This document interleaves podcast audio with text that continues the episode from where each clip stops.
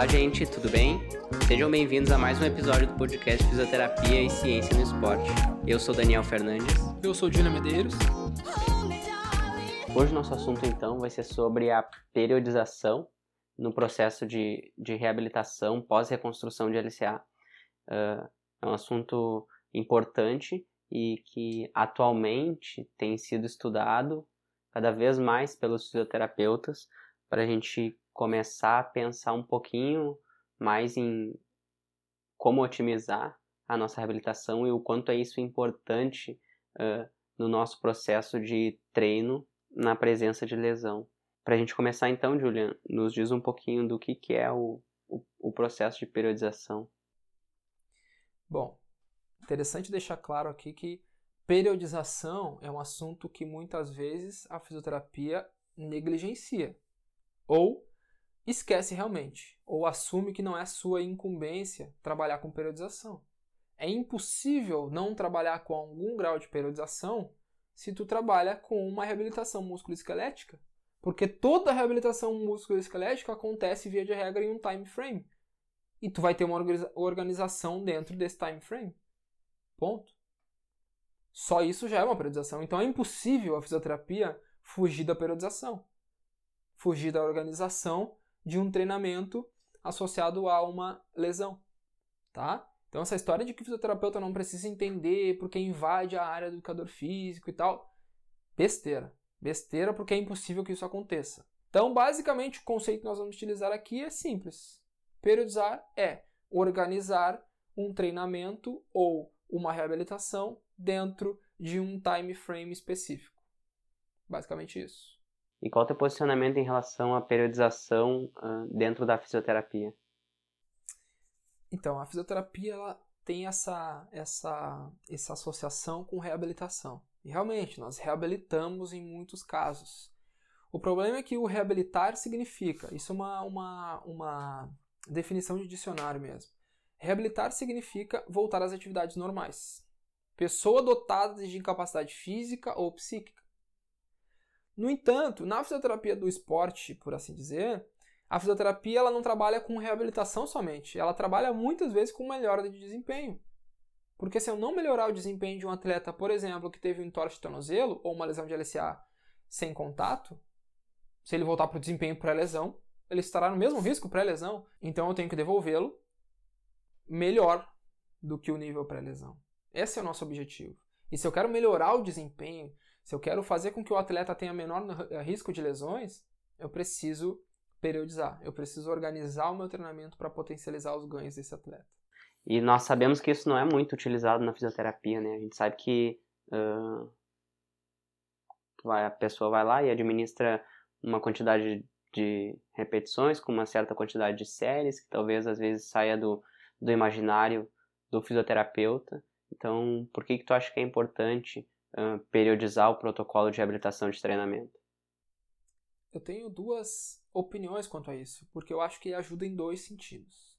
Primeiro sentido, eu tenho um paciente que chega lá na clínica, vamos dizer, e ele, e eu não estou falando isso porque eu conheço alguém que já viu, que eu ouvi falar, não. Eu já vivenciei isso, tá? Que é o paciente que chega e ele tem o que eu gosto de chamar de, de é a sessão do papelzinho do saco preto. Sessão do papelzinho do saco preto é o quê? Ele chega, o fisioterapeuta tira um exercício do saco preto e dá aquele ali mesmo. É aquele exercício ali que ele sorteou na hora, ele inventou na hora, ou ele viu um vídeo final de semana, ou ele estava afim aquele dia. Não se sabe o porquê do exercício. Só se sabe que naquele momento ele teve essa vontade e ele passou o exercício. Sem progressão, sem uma organização da reabilitação, sem planejar o tratamento nos seus macro, meso e microciclos dentro do tratamento da reabilitação de LCA. E aí o que, que acontece? O risco. O risco disso é gerar respostas iatrogênicas, respostas em que o tratamento, ao invés de gerar benefício, vai gerar prejuízo. Tá? Então, especialmente do ponto de vista de tecidos articulares e tecidos tendíneos, tendão e cartilagem são mais sensíveis quando comparado a músculos. Então, se eu vou expor um exercício a um paciente, o músculo, dependendo, ele pode estar até recebendo bem aquilo ali. O problema é que o processo cartilaginoso, de reabilitação cartilaginosa, lembra que o joelho ele vem a um bom período sem receber muita carga, então a cartilagem se adapta a isso, fica menos resistente. Há estudos demonstrando que a cartilagem muda sua conformação bioquímica em pacientes pós-reconstrução de LCA. Então eu tenho que expor esse tecido gradualmente às, aos estímulos. Eu não posso sair dando estímulo, estímulo, estímulo e carga e exercício mirabolantes para um joelho que está sensibilizado. Porque senão o que, que vai acontecer? Ele vai inchar o joelho, atrasa o processo, limita a amplitude, cisto de Baker. Muitas respostas inadequadas que eu não gostaria durante a reabilitação pós-reconstrução de LCA. Tá? Então, primeiro motivo para periodizar e organizar. E evitar iatrogenia. Segundo motivo, potencializar uh, as adaptações neuromusculares. Eu também não posso que o paciente chegue lá e fique três meses fazendo 3 de 10, 3 de 15 com o mesmo peso, ou só com peso corporal. Eu preciso de alguma forma dar estímulos progressivos para esse paciente. Então eu não posso nem pegar pesado demais em uma fase muito precoce e eu não posso nem pegar leve demais em uma fase avançada. Então, essa é a importância da periodização e é por isso que eu, que eu organizo o tratamento dos meus pacientes dentro de uma organização no time frame mais ou menos pré-estabelecido. E dentro da reabilitação uh, de LCA, mais especificamente, o que, que tu usa de, de periodização? Se tu divide o tratamento do paciente pós-reconstrução de LCA em fases, periodizou. Ponto. Tu já periodizou, de alguma forma. Se tu tem, eu trabalho com fase 1, 2, 3 e 4. Eu já periodizei. Periodizei como? Faço talvez um macrociclo ali de 8 meses, 10 meses, 12 e trabalho com mesociclos, fase 1, fase 2, fase 3, fase 4, mais ou menos, tá?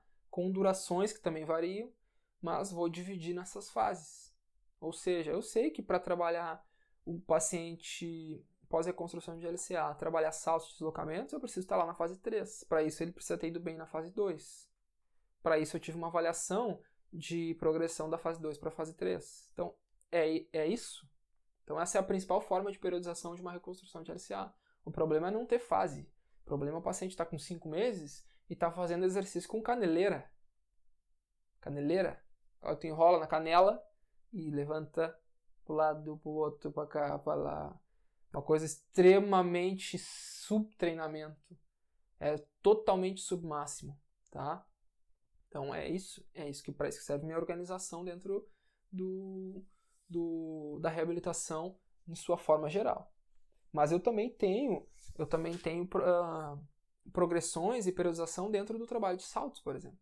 Eu vou começar o trabalho de saltos fazendo salto educativo, depois vou fazer salto no stepzinho, depois vou fazer um salto frontal, depois vou fazer um salto lateral bilateral, depois vou fazer um salto diagonal bilateral, depois eu passo para um salto no lateral, no stepzinho, depois salto no lateral horizontal, depois um salto vertical dependendo de como vai ser a resposta, mas tu tem uma lógica que tu está seguindo para a evolução dos saltos. Não vai no primeiro trabalho de salto fazer um salto no lateral vertical em cima de um caixote. Então, é, é na verdade, é complexo, mas ao mesmo tempo é simples. Se eu tiver o mínimo de bom senso, eu já consigo organizar o tratamento de uma forma é, tranquila. Beleza?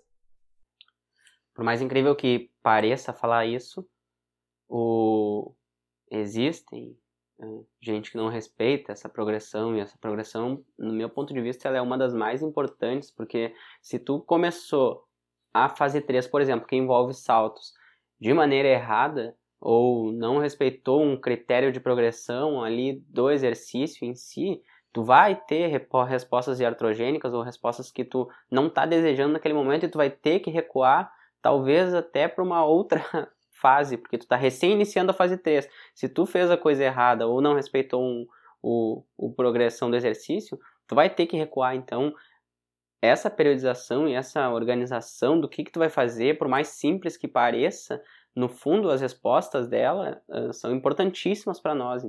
Tem que começar uh, de maneira correta para progredir de maneira correta. Antes, mais ou menos, que é a questão de divisão por complexidade. Hoje em dia o treinamento funcional está muito em voga. Nós utilizamos muitas estratégias provenientes do treinamento funcional na reabilitação. Muitas vezes no ambiente clínico nós não temos muita carga para colocar, porque quando nós falamos em periodização, nós pensamos primeiro em carga, em peso, e não necessariamente nós temos esse peso para trabalhar. mas nós temos exercícios complexos e exercícios menos e mais complexos. Então, assim, eu posso começar num agachamento, eu posso começar num agachamento lateral no step, educativo, depois eu vou partir para um afundo educativo, depois eu vou partir para um split squat, depois eu vou partir para um Bulgarian, vou começar com uma ponte no step, depois eu vou partir para um, um nórdico, vou começar com uma adução, com caneleiro, depois parto para o Copenhague mais avançado. Organizem a reabilitação por complexidade. Isso também nos ajuda no, no, no sentido da, da periodização. Tá? Que eu falei antes, não pode o cara chegar e tu viu um artigo que o Copenhagen previne lesão. Aí tu vai, ele não tem nem, ele tem ainda bocejo medial, ele tá, por exemplo, com um, o joelho ainda em processo de, de ganho de estabilidade pós reconstrução de LCA, aí tu vai dar um Copenhagen pro cara. Ou ele fez a lesão de LCM junto com LCA, ainda está com sensibilidade na região do LCM, tu vai lá dar um Copenhagen, estressa o joelho medial dele e ele fica com o joelho inchado doendo. Então é nesse sentido que a gente também tem que organizar através de saúde do tecido, de organização do time frame da ligamentização, mas também da complexidade dos exercícios. Vai funcionar, ajudar muito no processo de reabilitação. Periodizar e progredir é a corrida, né? Eu queria saber de ti como é que tu faz isso, como é que tu faz esse, essa progressão da corrida. Lembrando que os tecidos tendinosos, cartilaginosos são mais sensíveis. Então eu vou começar com um quilômetro e meio, por exemplo. E ele vai correr 100 metros, caminhar 100 metros, correr, trotar, né? Trotar 100 metros, caminha 100 metros, trota 100 metros. Depois eu posso continuar com um quilômetro e meio e caminha 100 metros, trota 200, caminha, trota 200, caminha 100, trota 200, até eu conseguir trotar 1,5. Depois disso eu aumento a distância e continuo com mais distância agora, troto 200, caminho 100. Depois, até chegar a mais ou menos 3 km, eu posso ir jogando com essas variáveis. Tá? O, a distância e caminho um pouco, corre um pouco até ele chegar a mais ou menos 3 km, correndo bem, sem sentir sensibilidade. Começou a sentir sensibilidade durante a corrida, interrompe imediatamente. Não força, tá? Controla já aquela, aquela inflamação que vai se instalar. É pouco comum isso acontecer, não faz tempo que não acontece comigo, justamente porque eu sigo esse, esse programinha. Que não pode, vamos dar uma corridinha final de semana, dá, corre lá. Não testou nada e para piorar, mandou o cara correr 5 km. Totalmente inadequado. Então, mesmo, não, mas eu sinto que eu posso ir mais. Não se deixa levar pelo que o paciente sente do ponto de vista cardiovascular. A nossa reabilitação, ela tem que, num primeiro momento, dar mais atenção para a reabilitação dos tecidos mais sensíveis. Para o cardiovascular, dependendo do condicionamento prévio dele, sim, ele poderia ir 5. O problema é que ele teve uma ruptura de LCA, teve sensibilidade articular. Ele não teve problemas ou cardiovasculares ou pulmonares. Então, óbvio que o cardiovascular tende a responder melhor e se adaptar mais rápido nesse sentido mas eu preciso responder e nivelar meu tratamento através das estruturas mais frágeis. Então, modelem a corrida com caminhada, corrida, trote e tal, e depois que ele eh, perder essa sensibilidade, daí eu começo com pequenos sprints, com as frenais, corrida de costas e tal, uma coisa mais intensa realmente. Não é muito difícil, tá? É só a gente ter bom senso e respeitar o que cada paciente está sentindo, respeitar uma progressão inteligente. Exato. Isso é uma coisa importante e é difícil de fazer, uh, falando-se de prática clínica, pelo menos na minha. Porque às vezes eu vou começar a introduzir isto e aí boto o paciente ali num, numa quilometragem de seis, entre 6 e 7, e aí eu digo, tá, hoje nós vamos começar a, a, o nosso processo de, de iniciação de corrida. E aí tu bota ele entre 6 e 7 de quilômetros por hora ali. E ele diz que, bah, mas isso aqui nem é correr e aí tu faz somente esse trotezinho entre, e alterna o trote e caminhada, e aí eles acabam dizendo, ah, não, achei que a gente ia correr. E não se deixem levar, justamente isso que o Julian falou é muito importante, não se deixem levar porque ele fala, porque eu digo, uh, por prática clínica, que já me deixei levar sobre, ah, não, eu aguento, deixa eu dar uma corridinha um pouquinho mais rápida, já botei, e isso gerou um, um processinho de sensibilidade no joelho, que eu tive que recuar, tive que uh, voltar a fazer um gelinho ali porque ele não não não respondeu tão bem. Lógico, não botei o cara a correr muito rápido, mas me deixei levar pela pelo tempo que ele queria ali permanecer e, e não gerou não gerou boas respostas. Então é importante a gente focar é, nisso aí e não se deixar levar porque ele fala. Uma coisa importante também é nós não, eu e Dani especialmente, nós não aprendemos porque a gente lê. Nós vemos muitos fisioterapeutas aí na internet, eles é, pegam um artigo lá do British Journal e lê o, a caixinha lá do resumo e sai apresentando como se fosse, meu Deus, especialista. Nós aprendemos é no campo de batalha, nós aprendemos porque a grande maioria dos erros nós já cometemos.